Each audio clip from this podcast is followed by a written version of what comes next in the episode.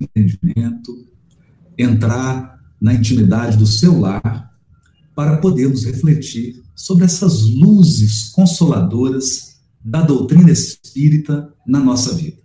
O consolador prometido, temos dito invariavelmente isso, que o consolador prometido, ele não nos isenta das dores, não nos isenta das provas, das expiações necessárias ao nosso progresso moral enquanto espíritos imortais. Mas o consolador prometido, com a sua carga de esclarecimento e de luz, ele nos liberta do desespero, do pânico, do medo excessivo. Por quê? Porque ele nos dá o melhor, ele resgata a nossa confiança em Deus e ele nos dá a certeza da imortalidade da alma, a certeza da vida futura e a certeza de que a providência divina acompanha os nossos passos, tutelando a nossa evolução espiritual. Então, é com essas palavras que nós gostaríamos de iniciar essa live da FEB TV, que reflete sobre transição planetária. E você deve estar se perguntando: a transição planetária já começou? Começou? Começou agora com o Covid-19?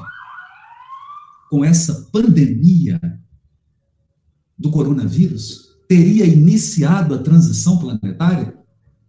E eu responderia a essa pergunta com uma outra pergunta: começou ou se tornou visível no mundo material? A transição planetária começou agora ou se tornou visível para nós encarnados, tão materializados e tão apegados ao corpo físico. Pessoalmente, nós acreditamos que a transição planetária já começou há um bom tempo nas esferas espirituais. A transição planetária se iniciou no mundo espiritual quando um movimento de encarnações em massa de espíritos muito imperfeitos que aportaram aqui, na esfera corporal, e alteraram por completo o cenário do mundo. Uma legião de espíritos imperfeitos encarnaram e mudaram a arte, a cultura, a economia, os costumes sociais, mudaram a estrutura da família, uma série de elementos se alterou quando essa legião de espíritos sofredores, imperfeitos, necessitados de dar um passo, necessitados de subir um degrau na escala do aperfeiçoamento, tiveram essa oportunidade e quando aqui chegaram, quando se corporificaram no mundo físico, eles então alteraram por completo o panorama mundial. Mudaram os países, as comunidades, por quê? Porque trazem uma série de angústias, uma série de sofrimentos íntimos, uma série de hábitos nocivos, e então o mundo se transformou por conta dessa encarnação em massa desses espíritos. E assim começava a transição planetária no mundo espiritual. Era necessário, então, que esse movimento de renovação, que partiu do mundo espiritual, se materializasse no mundo corporal. E por efeito da misericórdia divina, nós temos agora um grande elemento uma pandemia de proporção nunca antes vista, porque nós temos um conjunto de características que se somam nessa pandemia, como a internet, a conexão do mundo, a dinâmica das relações econômicas e sociais que foram intensificadas com a tecnologia, o avião, a internet, todos esses recursos tornaram o mundo pequeno, porque as conexões se tornaram possíveis num patamar nunca antes imaginado. Vem então essa pandemia e simplesmente para o mundo inteiro, paralisa todas as guerras, paralisa todos os movimentos de conflito comercial, paralisam todos os movimentos políticos. E o foco passa a ser um vírus que se multiplica numa velocidade assustadora e que se espalha numa proporção gigantesca colocando a humanidade em uma situação muito, muito peculiar. Muito peculiar. Primeira reflexão que nós fazemos, então. A transição planetária se corporificou. Ela se tornou visível, palpável. Muito palpável. Eu diria que ela se tornou constrangedoramente palpável. Por quê?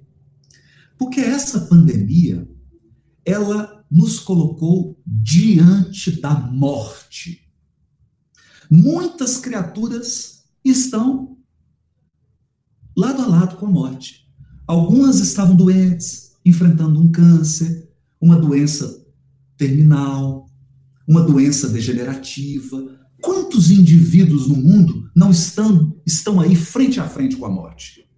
Quantos? Mas a pandemia nos colocou a todos. Colocou a morte diante de todos nós. Colocou a morte à espreita dos nossos lares, dos nossos entes queridos. Colocou a humanidade para pensar na morte física como um elemento iminente. E então, o que nós assistimos? Assistimos ao medo e ao pânico se espalhando pelo mundo, se espalhando pela sociedade, as pessoas atemorizadas, constrangidas, porque precisavam pensar agora na possibilidade de uma morte iminente, se não sua, pelo menos na morte iminente de um ente querido.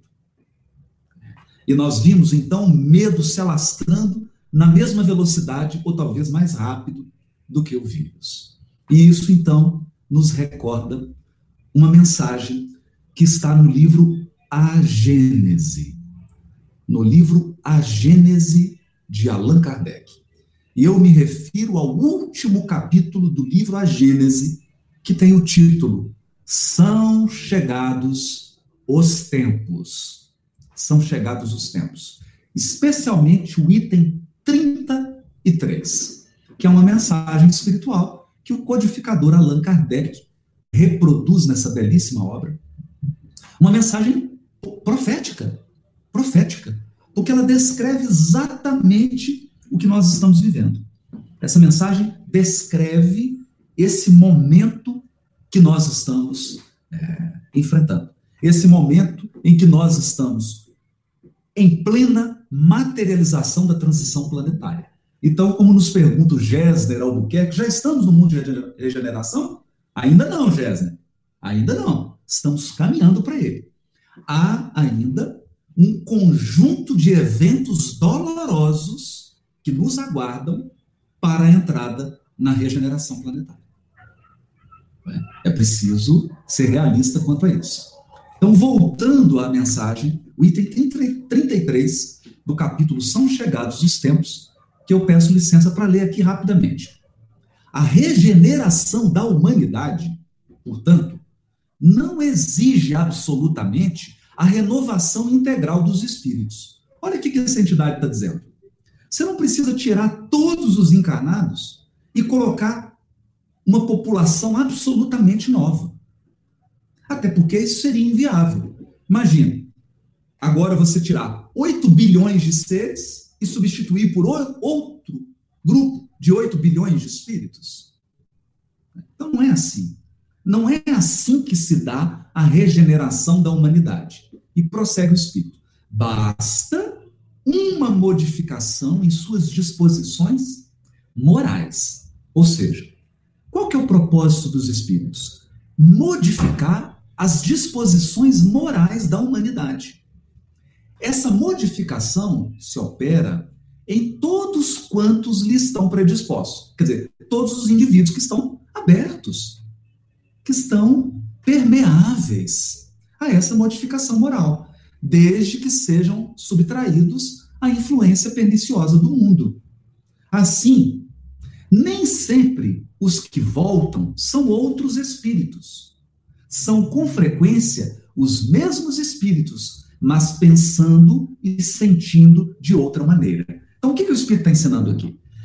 Desencarna, porque essa mensagem aqui, queridos amigos, ela está falando de flagelos destruidores.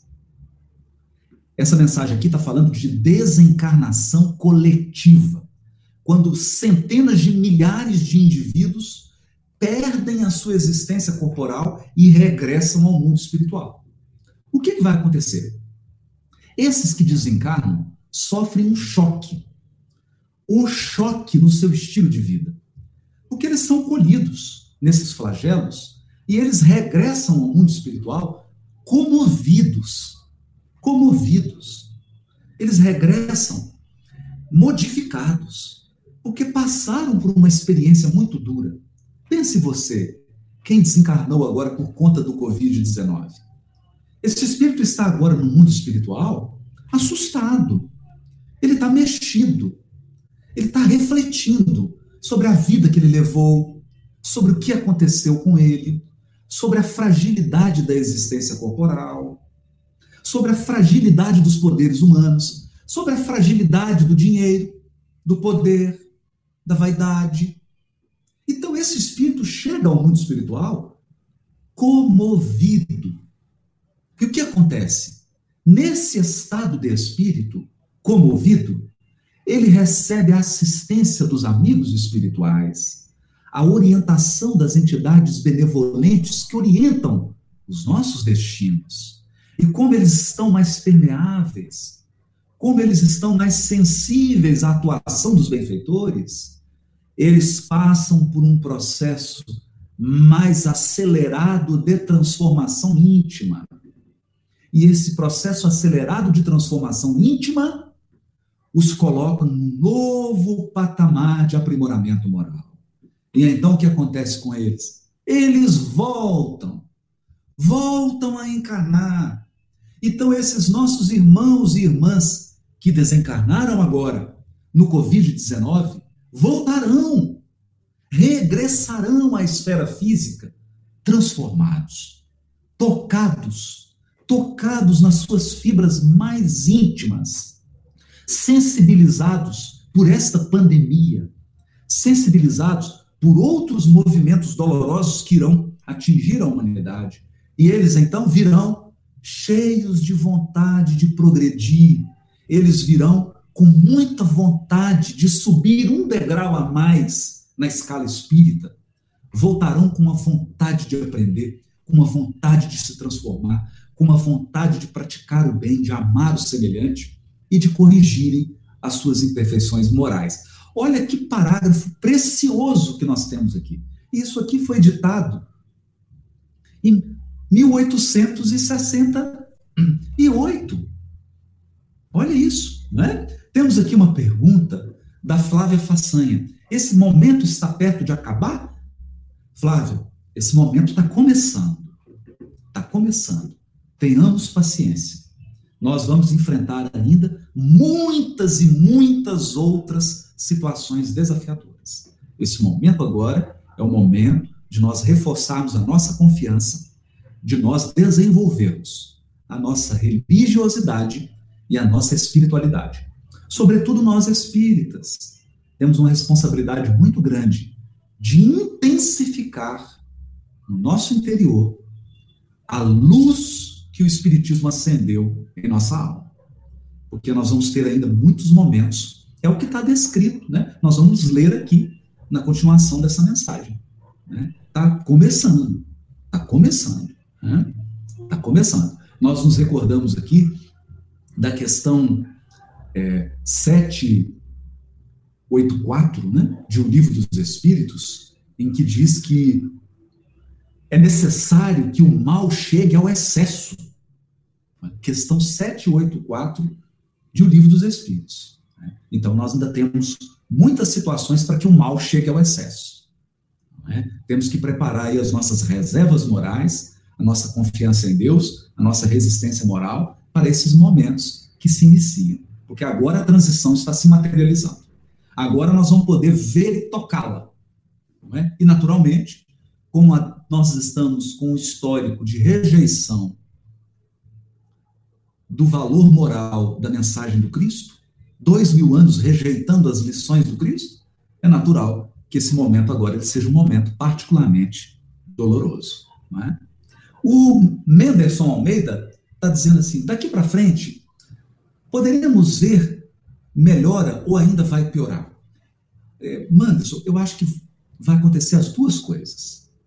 Nós, por que, por que, que vai acontecer as duas coisas?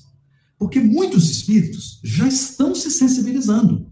Por exemplo, nós estamos aqui numa live discutindo transição planetária. Percebe? Então, muitos vão se sensibilizar.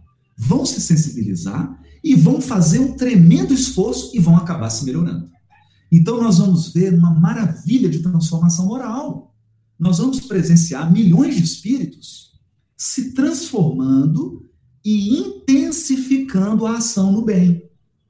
Por outro lado, nós veremos também milhões de seres teimosos, recalcitrantes, resistindo à proposta da providência divina. Então, nós vamos ter esses dois elementos aí contrabalançando. Então, agora vai ser um momento em que nós vamos ver atos de extrema bondade, maravilhosos, e atos de extrema crueldade. Atos que vão expressar a imperfeição moral e a rebeldia de milhões de espíritos. Vão ter uma, uma um, um, e outro, né, simultaneamente. A Lúcia Quintão está perguntando: devemos continuar confinados? Como fica a economia se faltar comida, Lúcia, vamos com calma. Vamos com calma. Não é? Nós estamos aqui, olha só, nós estamos aqui numa profunda reflexão dos desdobramentos espirituais dessa crise.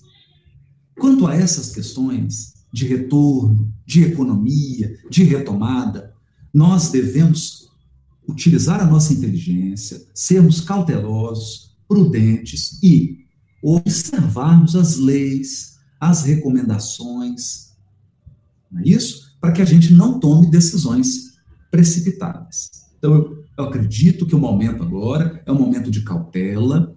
Né? Muitas autoridades já estão estudando, muitos profissionais médicos, epidemiologistas estão estudando a curva de crescimento, muitos economistas estão estudando o impacto. Vamos aguardar a manifestação mais equilibrada dos estudiosos para que a gente possa tomar decisões. Pior coisa que nós podemos fazer agora é tomar decisões ao impulso das emoções e, da, e das paixões. O que eu tenho percebido, e aqui eu vou fazer uma crítica, e aí é uma opinião pessoal, o que eu tenho percebido é que muitas pessoas estão se permitindo voltar a um clima de, de eleição aquele clima que nós estamos vivendo na eleição, não é? em que as pessoas estavam apaixonadas, é, é, é, simplesmente movidas por emoção, por medo, por paixões, eu amo, eu odeio. E nós vimos que vimos do que que deu. Nós vimos do que que deu. Né? Isso não ajudou em nada. Nós precisamos agora, e aí eu, eu, eu digo, se tem uma coisa que a doutrina espírita é maravilhosa, é porque ela nos dá exemplos. Então agora, eu acho que é hora da gente olhar para Allan Kardec, mas não é só para ler livro dos espíritos, não. É para a gente aprender com Allan Kardec a como ter bom senso, a como ser mais equilibrado nas nossas manifestações, a como usar a fé raciocinada, a lógica, o bom senso. É hora do espírito aprender o bom senso do codificador. Porque o, o que eu estou presenciando é espírita se comportando completamente contrário ao que aprendeu com Allan Kardec. Não é? E nós tivemos vários exemplos. Vários exemplos. Kardec, Eurípides Bassanufo, Leon Denis, Francisco Cândido Xavier. É hora da gente mirar nesses exemplos e começar a nos comportar como essas pessoas. Eu vou dizer uma coisa: na época da, da gripe espanhola, Eurípides Bassanufo estava lá trabalhando, atendendo os doentes. Ele não estava desesperado, apavorado, é, tendo reações puramente irracionais, não. Ele estava lá com bom senso, com equilíbrio, com confiança, exercendo a fé raciocinada. Né? Eu acho que esse é o nosso papel agora. Então vamos manter a calma, vamos manter a serenidade, para que a gente possa pensar e ouvir as vozes do bom senso. Porque o, o que eu estou mais vendo é gente desesperada, pessoas desesperadas, transformando as redes sociais num palco de gritaria de briga. Eu acho que isso não contribui para nada. Para nada. Para nada.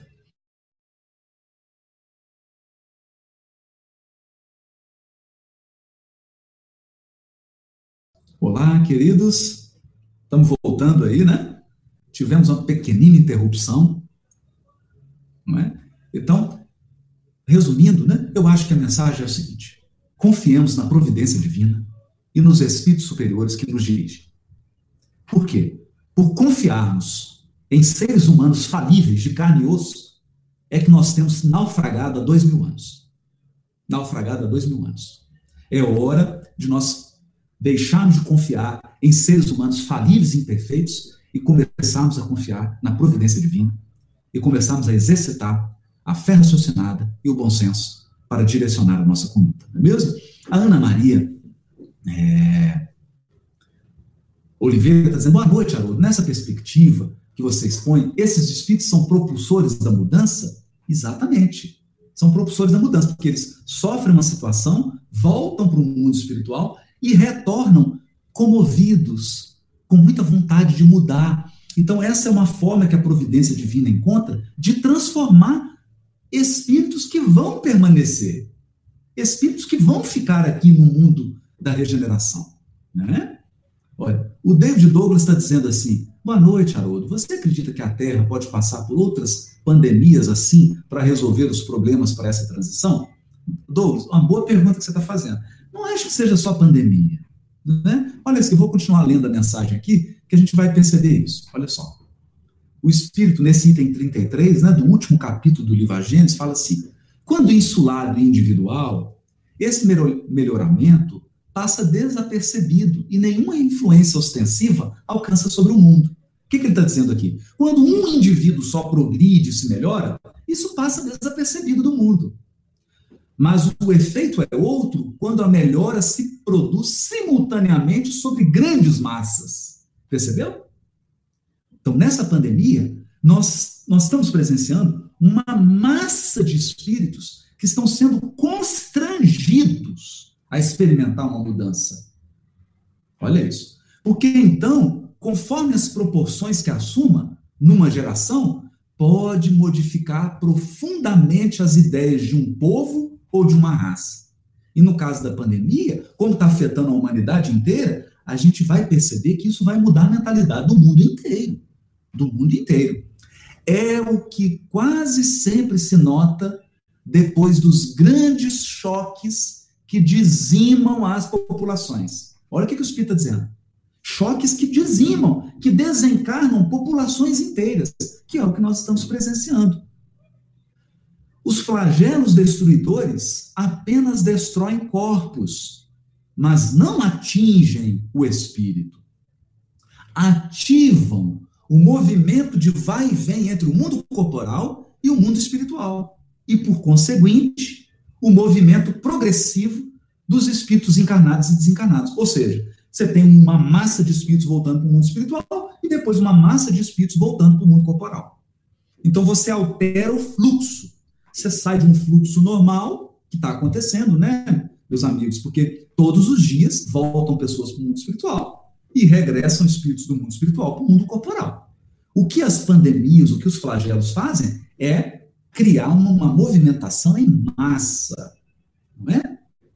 É de notar-se que em todas as épocas da história, as grandes crises sociais se seguiu uma era de progresso. Então nós estamos vivendo uma crise agora e depois isso vai dar uma era de progresso. Aí aqui que está a resposta aí do, do David Douglas. Olha, opera-se presentemente um desses movimentos gerais.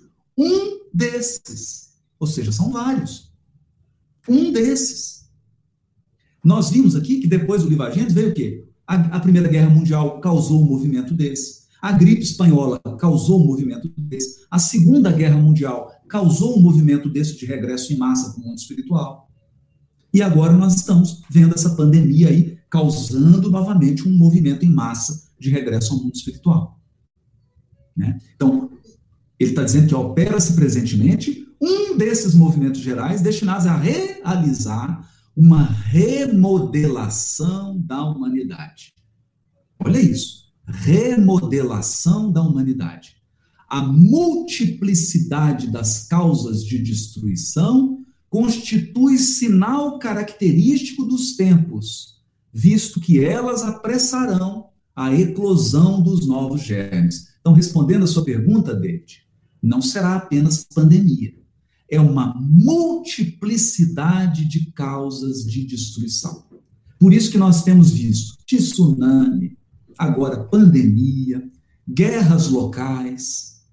É uma multiplicidade de causas de destruição. Não podemos imaginar que vai ser uma coisa só. Por quê? Porque são muitos espíritos. Nós estamos falando de 8 bilhões de seres. Nós não estamos falando de 8, de 8 mil, de 8 milhões. Nós estamos falando de 8 bilhões. Né? Então são muitas causas mesmo. Muitas, né? O Luiz Prates está dizendo: boa noite, Haroldo. Como espíritas, de que formas podemos influenciar positivamente as pessoas à nossa volta em momentos que tantos estão movidos pela paixão. Nossa, Luiz, que pergunta linda. Meu querido, a missão maior do espírita é falar da imortalidade da alma. Luiz, a missão maior do espírita é levar ao mundo a mensagem de que ninguém morre, de que nós somos imortais, de que antes de encarnar, o nosso espírito já existia. O nosso espírito é pré-existente ao corpo e ele sobrevive ao corpo. É essa mensagem que o mundo precisa ouvir, Luiz. É essa mensagem. Agora a pergunta, Luiz, será que nós espíritas, nós já ouvimos essa mensagem? É? É isso. Será que nós já ouvimos? Como que nós estamos abordando essas questões? Como que o espírita está se manifestando? Eu vejo as redes sociais e fico vendo os espíritas. Aí me vem aquele versículo do Evangelho. Porque nesse momento Jesus está perguntando para os espíritas: que fazeis de especial? Que fazeis de especial? Quando eu, Haroldo, abro o meu Facebook, o meu Instagram, meu YouTube, quando eu vou fazer uma palestra, antes de eu abrir a boca, eu penso, eu imagino um quadro em que Jesus está me perguntando assim: Haroldo, meu filho, você é espírita? Sou, Senhor, eu sou espírita. Que fazeis de especial, meu filho? Que fazeis de especial? Você tem o livro dos espíritos, meu filho. Você já viu o espírito materializado. Você já foi tocado. Que fazeis de especial, Haroldo? Você vai se comportar como todo mundo, meu filho? Você vai postar mensagem igual todo mundo? Você vai falar da perspectiva de todo mundo? Você vai seguir o movimento da manada, meu filho? Ou você vai fazer algo diferente, meu filho? Que fazer de especial? Então, essa mensagem que fica soando no meu ouvido. O que, é que eu vou fazer de especial? Porque eu já conheço a imortalidade. Então eu não posso me manifestar. Os outros podem. Como dizia o Chico, aos outros eu dou o direito de serem como são. A mim, eu me dou o dever de ser melhor. De ser melhor. Porque eu já fui banhado pela luz do Consolador prometido. Eu não posso fazer uma postagem que alguém que não conhece a imortalidade faça. A minha tem que ser diferente. Não é? Essa é a reflexão, né? Cláudio Fernandes está perguntando: será que após a pandemia teremos um mundo unido em que as pessoas sejam melhores? Cláudio, eu não digo logo após, porque não é assim com o movimento de mágica que a humanidade se transforma. Mas que todo mundo está mexido, tá, Cláudio? Olha como é que a gente está tendo que pensar. Primeira coisa que nós estamos pensando: faz diferença a cor da pele? Faz diferença? Então, o que nós estamos aprendendo? Cor da pele não importa. Faz diferença a orientação sexual? orientação sexual não importa. Faz diferença a religião que você tem? O país que você mora? A sua etnia? Faz diferença? Para o Covid-19? Faz diferença? Não faz. Então o que, que nós estamos aprendendo? Que nós, seres humanos, somos iguais perante a providência divina. Nós somos iguais. Estamos em situações diferentes. Cada um com provas e situações diferentes. Uns vieram com a prova da riqueza, outros vieram com a prova da dificuldade, da escassez material. Uns vieram com a prova da beleza, outros vieram com a prova, como eu, por exemplo, da não beleza. assim vai. Cada um está na situação. Mas intrinsecamente, que diferença faz a minha cor da pele? Que diferença faz minha religião? Que diferença faz de eu ser brasileiro ou não ser brasileiro? Que diferença faz de eu ser homem ou mulher? Que diferença faz da minha orientação sexual? Então nós vamos ter que pensar. O mundo está tendo que repensar a sua condição humana e tem que repensar a igualdade de todos os seres. E isso vai ter impacto. É claro que não vai ser no estalar de dedo, mas vai ter um impacto. Com certeza, né? A Júlia Soares está dizendo assim: Boa noite, Haroldo. Gostaria de saber se devemos esperar grandes mudanças no que se refere ao nosso cotidiano. Podemos afirmar que a espiritualidade se fará mais presente em todos os aspectos? Júlia, é, é, eu vou continuar lendo a mensagem aqui, que eu acho que ela, ela responde o que você está dizendo. Olha aqui. Opera-se presentemente um desses movimentos gerais destinados a realizar uma remodelação da humanidade. A multiplicidade das causas de destruição constitui sinal característico dos tempos, visto que elas apressarão a eclosão dos novos germes. São as folhas que caem no outono e às quais sucedem outras folhas cheias de vida. Porquanto a humanidade tem suas estações, como os indivíduos têm suas várias idades. As folhas mortas da humanidade caem batidas pelas rajadas e pelos golpes de vento. Porém, para renascerem mais vivazes, sob o mesmo sopro de vida que não se extingue, mas se purifica. Para os materialistas, os flagelos destruidores são calamidades, carentes de compensação, sem resultados aproveitáveis, pois que, na opinião deles, os aludidos flagelos aniquilam os seres para sempre. Mas a gente sabe que não é para sempre. É só o corpo. Para aquele, porém, que sabe que a morte unicamente destrói o envoltório, tais flagelos não acarretam as mesmas consequências e não lhe causam o mínimo pavor. Ele lhes compreende o objetivo e não ignora que os homens não perdem mais por morrerem juntos do que por morrerem isolados, dado que de uma ou de outra forma a isso hão de todos sempre chegar. Então o que, que ele está dizendo? Todos vamos morrer. Todos nós encarnados vamos desencarnar. O fato de ter desencarnação coletiva não muda o fato de que todos nós vamos desencarnar. Né? E completando a sua pergunta, Júlia, a espiritualidade está se fazendo mais presente. Observa nas igrejas evangélicas como que tem crescido o contato nas igrejas evangélicas com o fenômeno espiritual. É claro que eles dão outros nomes, mas o que, que importa? Olha na igreja católica, como que tem crescido os movimentos mais voltados para a espiritualidade? Olha para o budismo, para o judaísmo, para a religião muçulmana, dentro do espiritismo. E isso vai se intensificar. Por quê? Porque os espíritos querem estar do nosso lado. O que os espíritos mais querem é nos ajudar, é nos apoiar. Eles são nossos irmãos e irmãs. Eles querem nos dar as mãos. A pergunta é: mas nós estamos abertos para eles? Nós estamos abertos? Será que estamos? Não é? Então, eles, o que eles mais querem é agir. E eu fico triste, Júlia. Eu fico triste quando o espírita se fecha para a espiritualidade. A coisa mais triste é espiritismo sem espírito.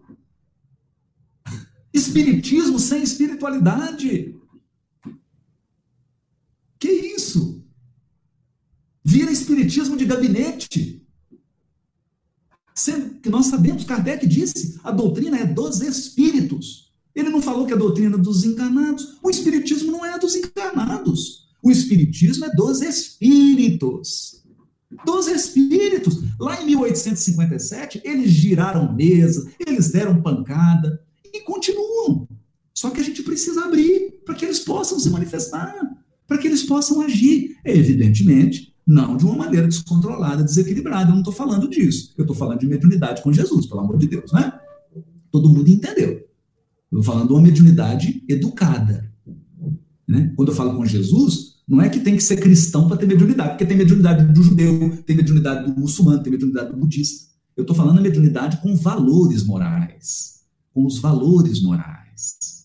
Essa mediunidade é fundamental. E ela é a luz que vai guiar a humanidade agora nessa transição planetária. Eu não tenho a menor dúvida disso. O, o Divaldo tem dito muito isso, né?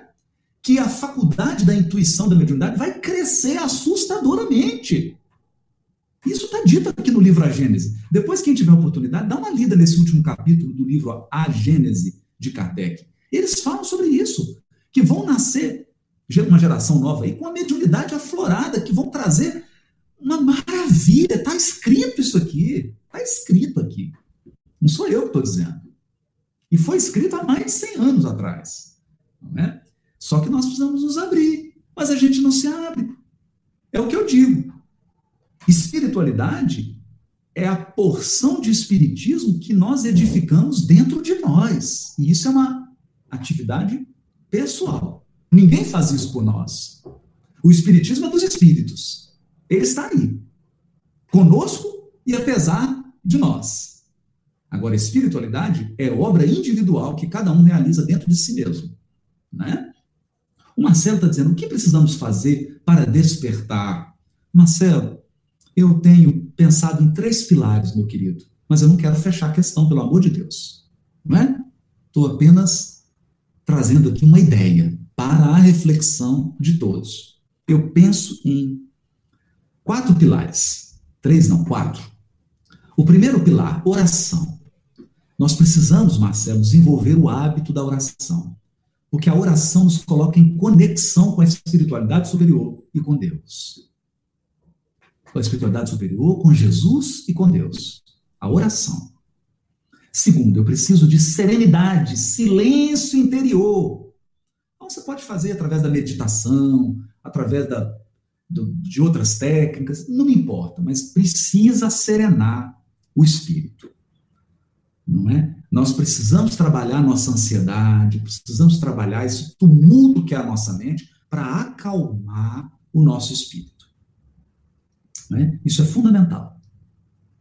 Terceiro, nós precisamos absorver ideias novas. Como que eu faço isso? Lendo uma obra, lendo um livro, ouvindo uma palestra, abrindo a cabeça para algo novo, para que as ideias possam ser recicladas.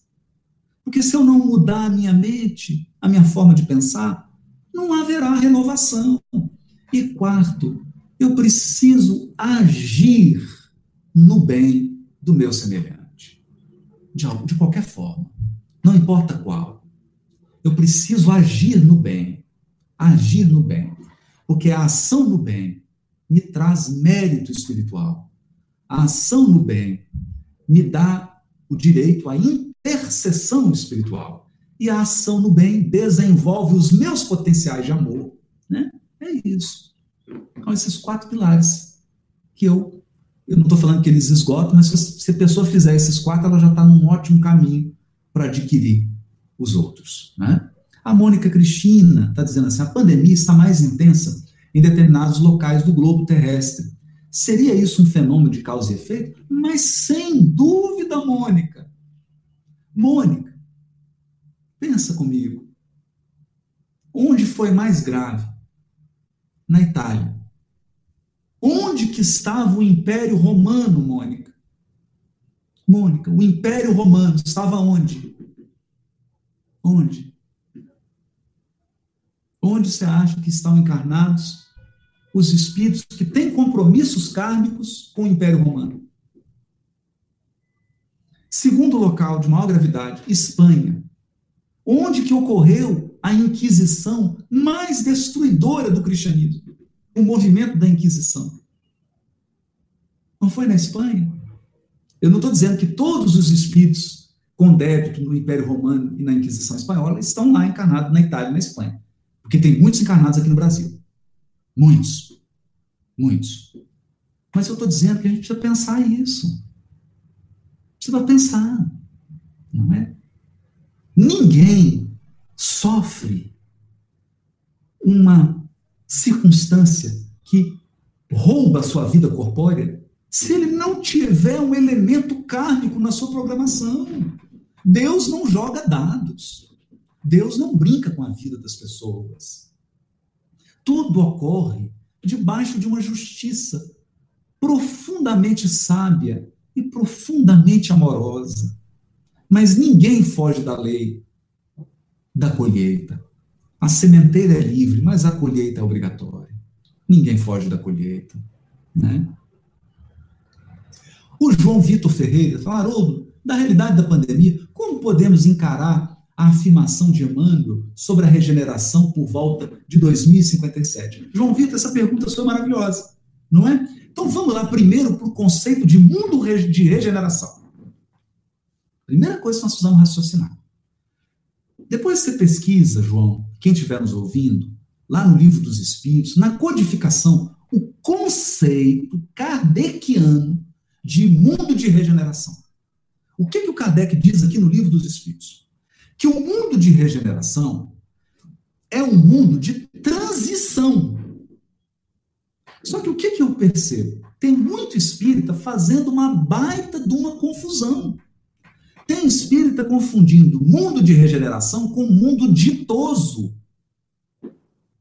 O que, que o Kardec escreve? Eu vou citar, vou citar aqui que eu lembro. Kardec diz assim: o mundo de regeneração é um estado de convalescença.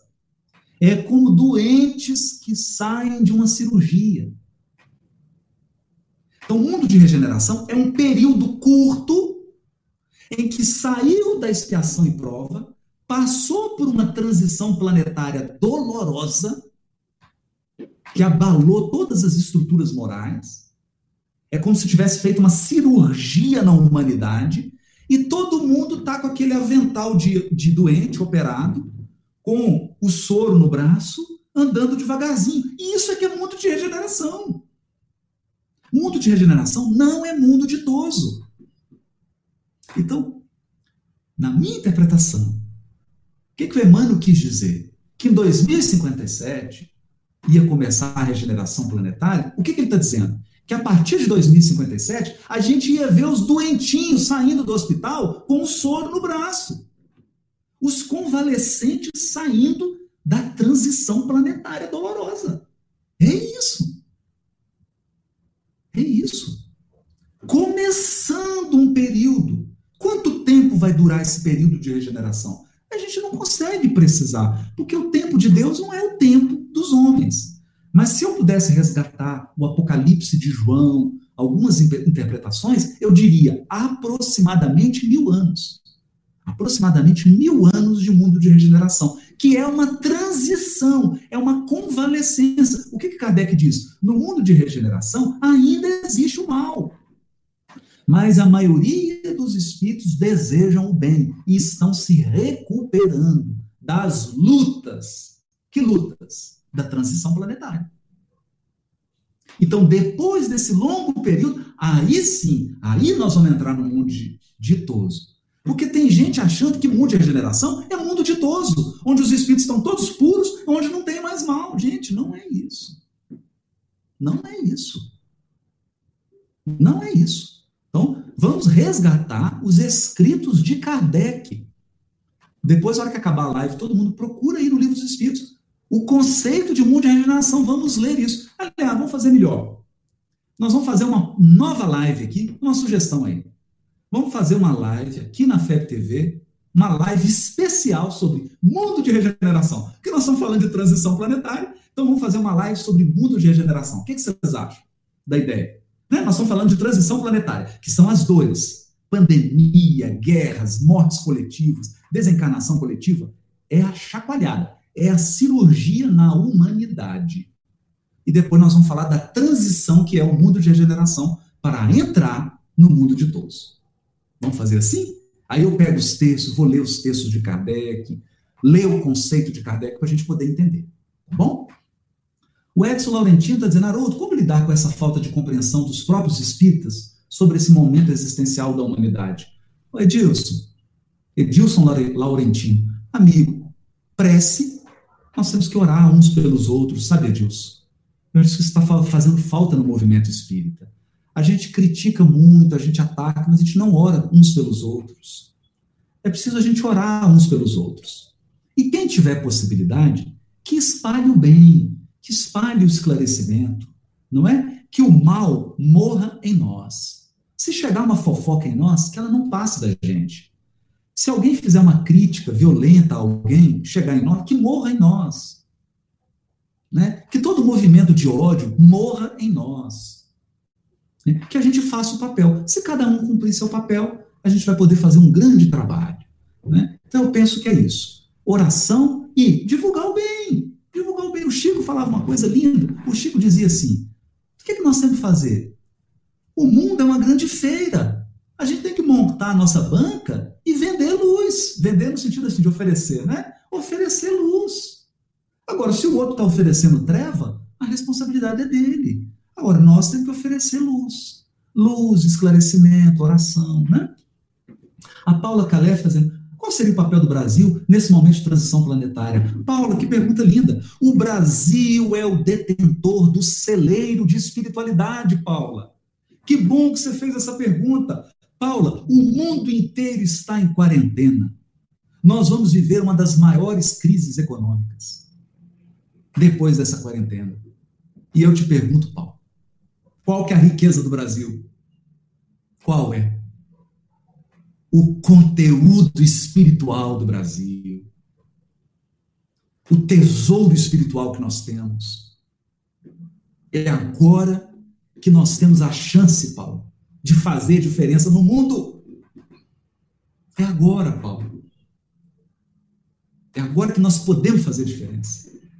Levando consolo e esclarecimento do Consolador prometido para a humanidade inteira. Porque agora, Paulo, de que, que adianta? Recursos minerais, recursos materiais, de que, que adianta? Nesse momento agora. A sede agora é de luz espiritual. Agora a missão do Brasil está começando a se revelar. Está começando a se revelar.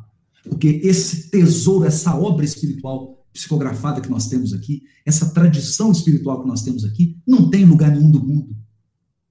Ótima pergunta sua, Paulo. Cristina Borghesani. Boa noite. Você poderia falar um pouco sobre a pátria do Evangelho? Olha que legal, né? Acabei de falar aqui. Cristina, é isso. Pátria do Evangelho é agora. Essa oportunidade que nós estamos tendo de falar da imortalidade da alma de falar que Jesus está no leme da humanidade, que essas mortes, que essas desencarnações coletivas, elas não estão acontecendo por acaso. Há uma providência divina, justa, sábia, amorosa, regendo os destinos da humanidade. Esse é o papel da pátria do Evangelho.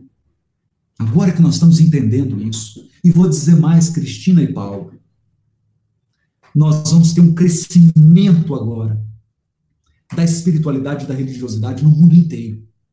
No mundo inteiro. Mas tem muitas propostas que são mais pueris e outras são mais maduras. E nós, nós temos um tesouro. Nós temos um tesouro capaz de confortar os corações. Que a gente possa agora valorizar esse tesouro. Valorizar. É, é, é esse um, é um esforço que eu tenho feito muito grande. Né? Meus queridos amigos, nós chegamos ao fim da nossa live. Já são 20 horas e 2 minutos. E eu tenho a minha live agora no canal Espiritualidade e Vida, a live sobre o livro Nosso Lar. Eu peço licença para todos, desejando aí um abraço, muita paz, muitas bênçãos para o seu lar, para sua família, para o seu coração, que a espiritualidade possa iluminar sua alma e que você seja um polo irradiador de esclarecimento e de consolo para todo mundo que estiver ao seu lado. São os meus votos, a minha gratidão por todos vocês, pelo carinho de todos. Muita paz e até a próxima live que a gente vai agendar. Um beijo no coração de todos.